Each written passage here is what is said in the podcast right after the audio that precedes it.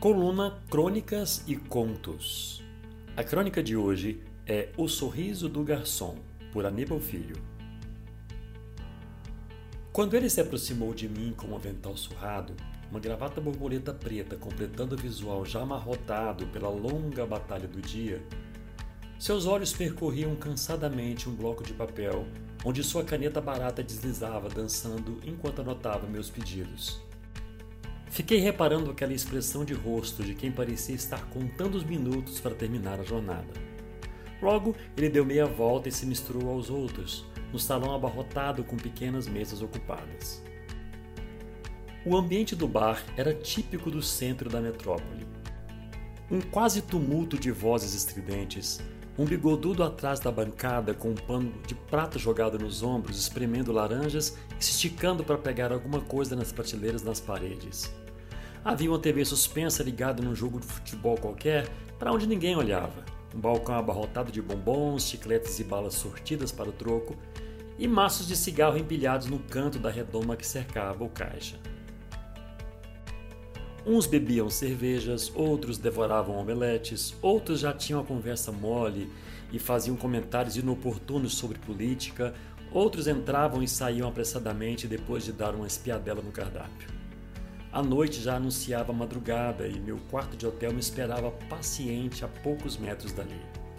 A polícia rondava, cães dormiam na calçada, moradores de rua já se agasalhavam no beco das paredes e eu estava ali, pensando naquele jovem que voltou trazendo meu sanduíche, compartilhando comigo um sorriso amarelo e um agradecimento pela preferência. Fico construindo na mente o que poderia ser a sua história, como a de milhares de jovens que estão ali, no meio daquele turbilhão, no olho do furacão o dia todo, mas que no fim do expediente precisam correr para pegar o último trem para o subúrbio e voltar para casa. Acordou às 5h30 em ponto para conseguir estar no trabalho antes das 8, a tempo de vestir a farda e começar a luta. No primeiro trem, de tão apinhoado que para na estação, tem que se dependurar na porta e forçar a entrada no vagão, se não quiser ser expelido e se atrasar. Dentro, ainda tem que liberar espaço para vendedores de amendoins que se infiltram como água no meio das partículas de solo. Haja volume no fone de ouvido para sufocar o barulho das rodas de ferro nas emendas dos trilhos. E olha ter que respirar o ar poluído de hálitos e nicotina, além do próprio cheiro de óleo queimado e fumaça que parece ser onipresente naquele ambiente.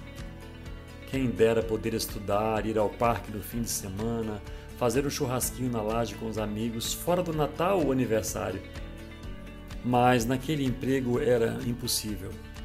Sem contar o risco de vida nos assaltos à mão armada que já presenciara, nos crimes à luz do dia, nos tiroteios da polícia perseguindo a malandragem.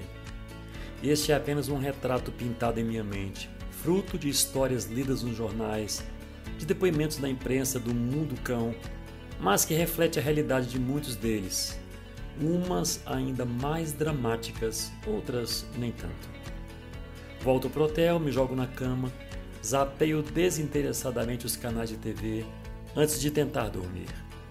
Fico pensando em tantos motivos que encontramos para murmurar, enquanto muita gente mata um leão por dia, apenas sobrevive, termina quase todos os meses no vermelho, mas tem que deixar em casa histórias de pobreza e necessidades básicas não supridas para terem que ainda no fim da noite, sorrirem para um estranho e dizerem: Muito obrigada.